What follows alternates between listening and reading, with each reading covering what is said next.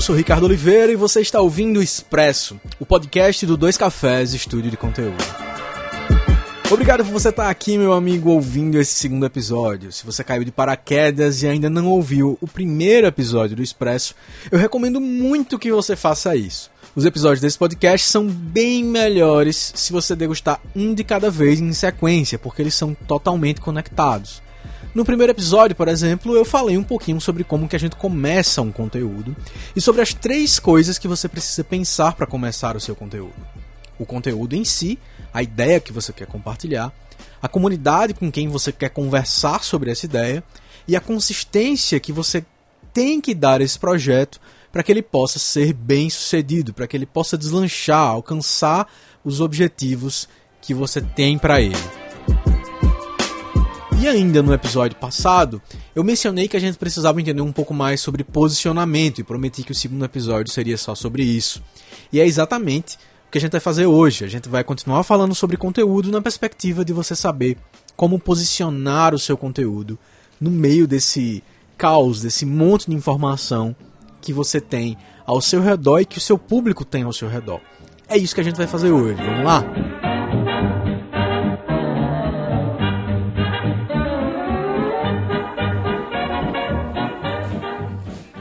Você vai ter que concordar comigo que definir um tema é exatamente a parte mais fácil de você elaborar seu conteúdo. Como eu comentei no episódio passado, geralmente a gente parte de ideias que têm a ver com o que a gente faz. Então você quer fazer seu conteúdo sobre os seus hobbies, ideologias, algo que encanta você completamente, como música, filmes, moda, comida. E tem gente que é super eclética e gosta apaixonadamente de vários temas ao mesmo tempo. Tem gente que tem projetos super que se sobrepõem em temas muito diferentes. Outras pessoas têm fases em que gostam muito de um determinado tema por um certo tempo, quase como se estivesse avaliando se aquele assunto pode entrar no seu hall de assuntos preferidos, no seu hall de assuntos fixos. Eu sou meio assim, eu preciso admitir isso aqui para vocês. Eu sou jornalista, me formei em 2008 e, no geral, os meus principais temas da minha vida, os, os temas que eu mais me interesso são cultura pop, que foi o primeiro tema que eu me interessei mais, e comunicação digital, que foi o que veio depois e que acabou sendo o meu tema de pesquisa do final do curso de jornalismo e também do mestrado. São esses assuntos que eu mais gasto tempo pensando, produzindo conteúdo, compartilhando coisas na internet, com os meus amigos, conversando com outros pesquisadores, trabalhando e assim por diante.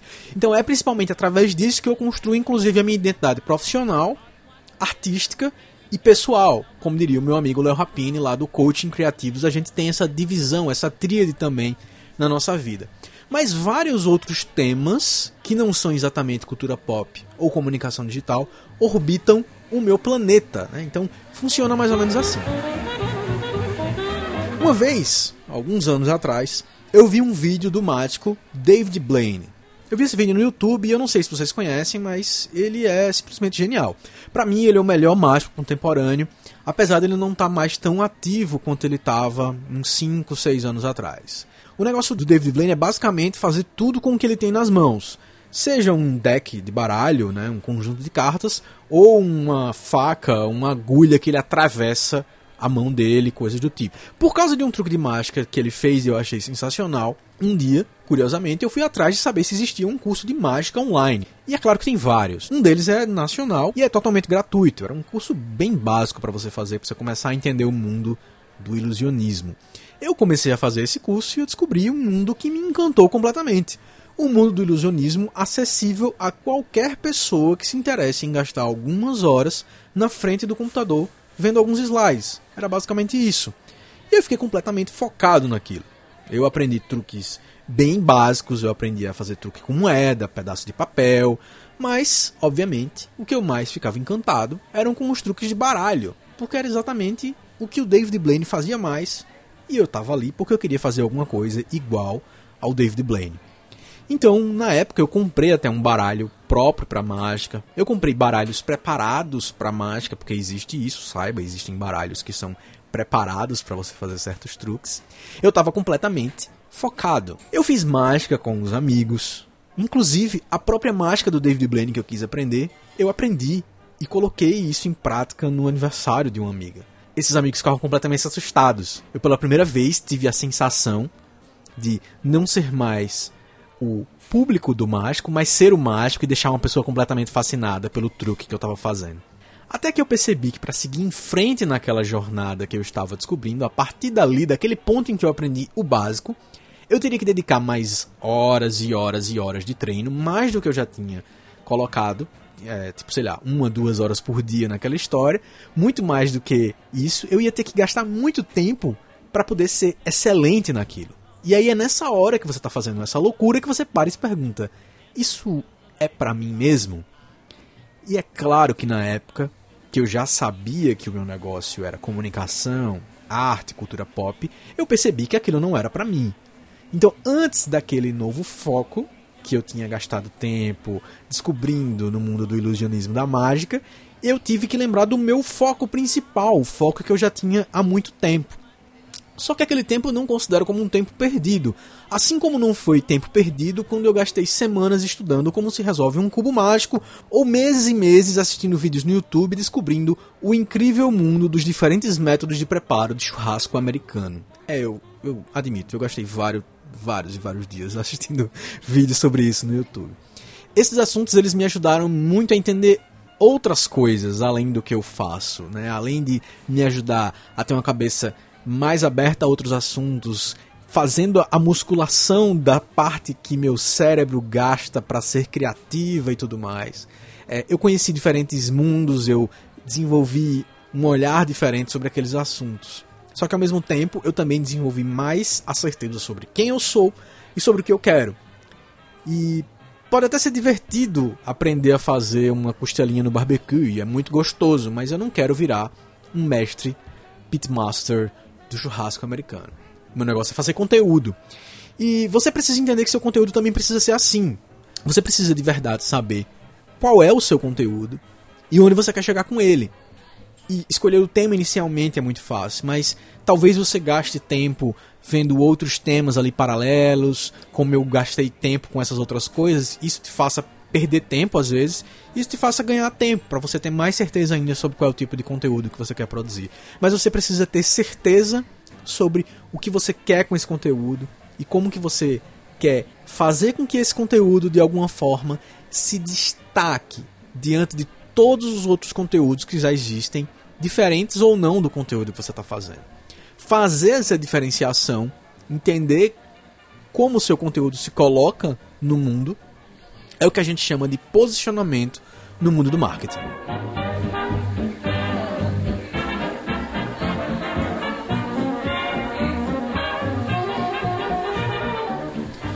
Se você for procurar, tem muitos pensadores da área do marketing que têm definições sobre posicionamento. Mas a gente pode tentar resumir aqui de um jeito bem prático, que é entender que posicionamento é pensar qual lugar que ainda não foi ocupado na cabeça da pessoa que você quer conquistar, atrair atenção e se diferenciar da concorrência para ocupar esse lugar.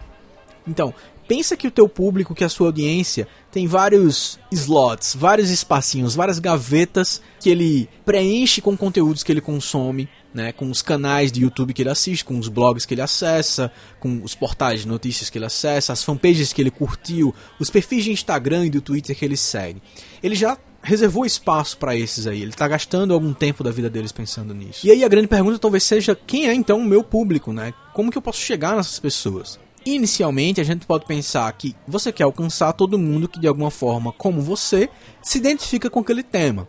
E aí não se engane, Pode ser o tema mais bizarro do mundo, mas vai ter alguém que gosta disso também, mesmo que seja lá na Tanzânia. O problema é que é muito provável, como eu já dei a entender um pouquinho aqui, é que por mais esdrúxulo, por mais diferente que você tente pensar o seu tema, alguém também já pensou nisso. É muito difícil que você seja 100% original na perspectiva que você vai dar a um determinado tema, mas ninguém consegue pensar exatamente igual sobre um determinado assunto. Ou seja, a perspectiva que você tem é muito individual. E aí é exatamente onde você pode exercitar o seu poder de diferenciar o seu conteúdo, de trazer um posicionamento único para ele. Então é muito provável que aquele público que gosta daquele determinado tema já pense: se eu quero saber sobre isso, eu vou naquele blog. Só que sobre isso você precisa entender uma coisa: na internet não existe concorrência como no supermercado. E aí por isso que você tem que pensar naquelas gavetinhas que estão na cabeça do seu público, mas elas não são totalmente excludentes. O que é que isso quer dizer? Se você vai no supermercado e você vai comprar molho de tomate, você provavelmente tem o seu molho de tomate preferido. Você escolhe o molho de tomate X na feira do mês e dificilmente, se você já gosta daquele molho, você vai mudar de molho ou vai levar também um outro molho. Só que no consumo de conteúdo é um pouco diferente, as coisas não são excludentes, elas se sobrepõem. E é por isso que você muito provavelmente talvez esteja ouvindo esse podcast enquanto tem várias outras abas abertas no seu navegador, ou você está fazendo alguma outra coisa enquanto você me ouve falar aqui. É possível que você esteja me ouvindo mexendo num outro aplicativo enquanto você está ouvindo isso no telefone. É possível que você esteja ouvindo isso no SoundCloud, no navegador, no seu computador, enquanto está vendo alguma coisa no Facebook.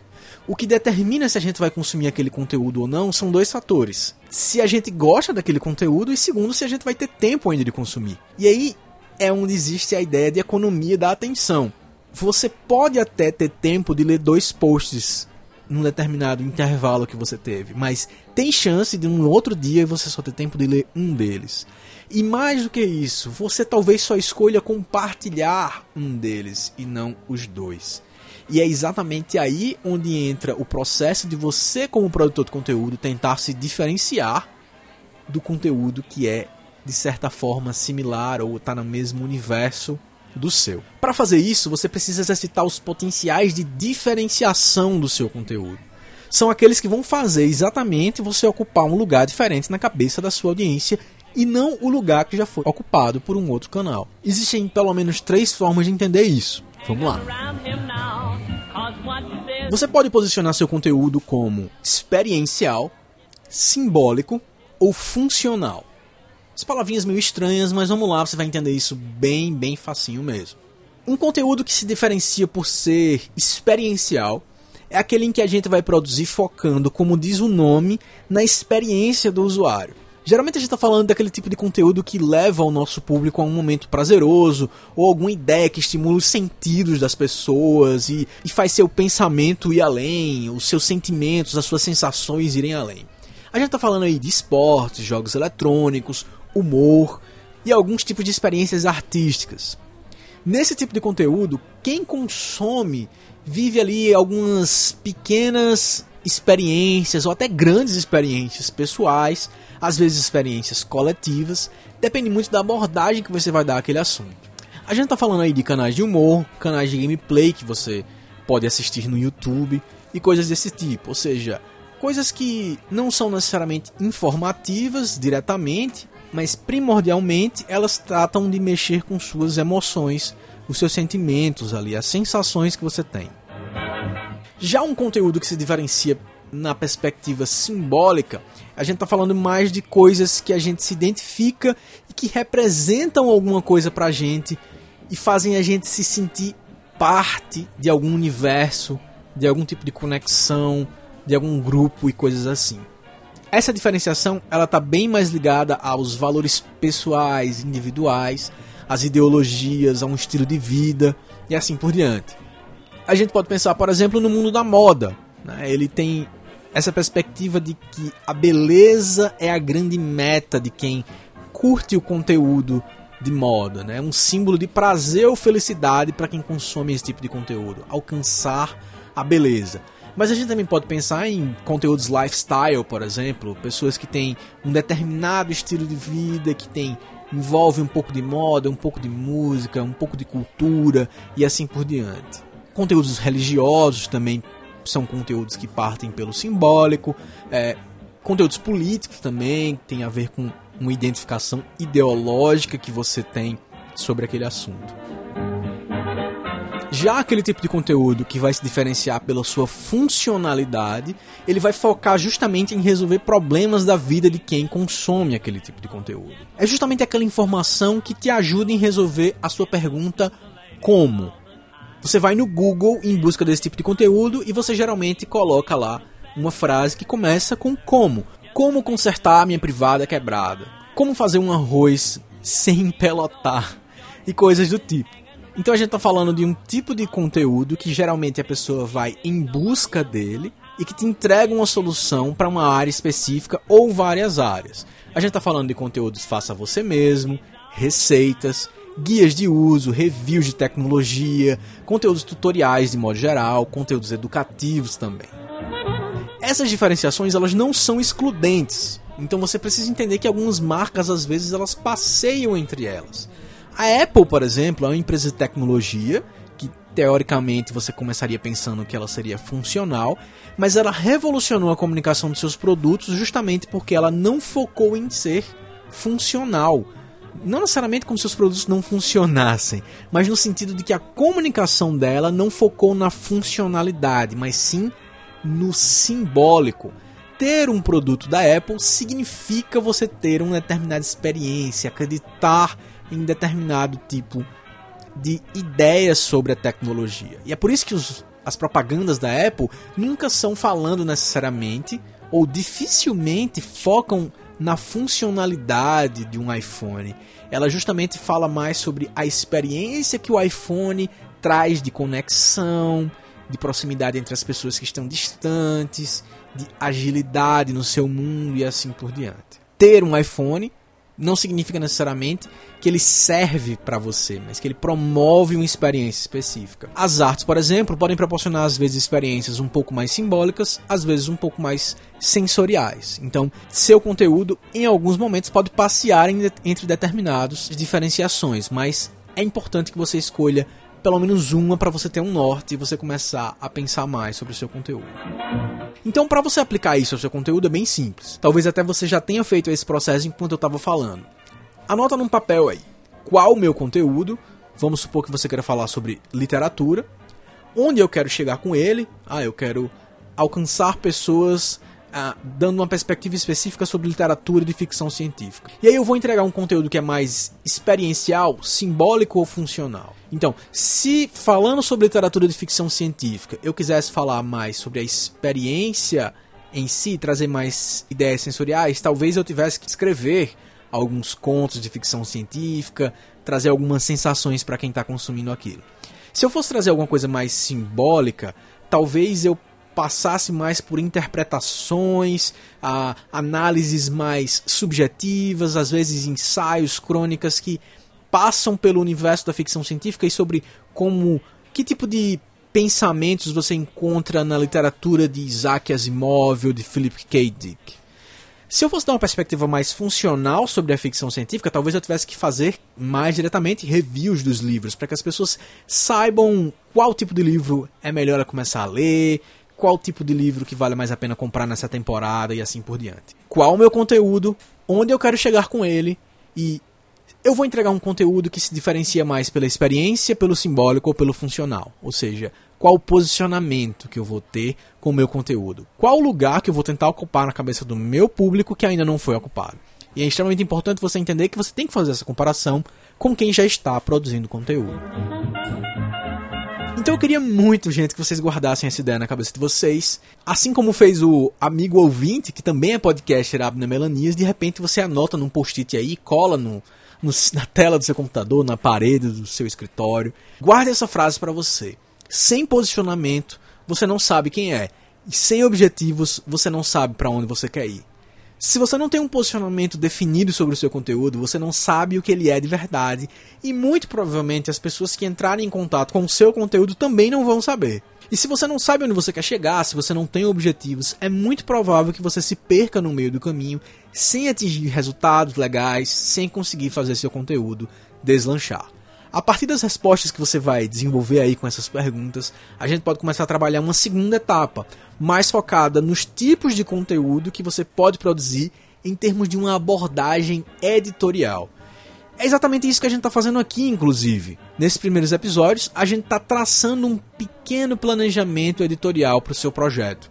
Isso vai te ajudar sempre a saber qual o seu foco e onde você quer chegar com tudo isso. A gente vai gastar mais alguns episódios falando sobre conteúdo, para depois a gente passar para falar sobre conteúdo na perspectiva de comunidade e de consistência, em que a gente vai falar um pouco mais sobre produção. Se você gostou do café de hoje, das dicas desse episódio do Expresso, Assine o feed do nosso podcast no iOS, Android ou SoundCloud. Quem assina recebe primeiro a notificação dos novos episódios que saem sempre às 11 da manhã das quartas-feiras. Aproveite para curtir dois cafés de estúdio de conteúdo no Facebook para consumir ainda mais conteúdo para quem produz conteúdo. A gente se encontra no próximo Expresso. Até a próxima.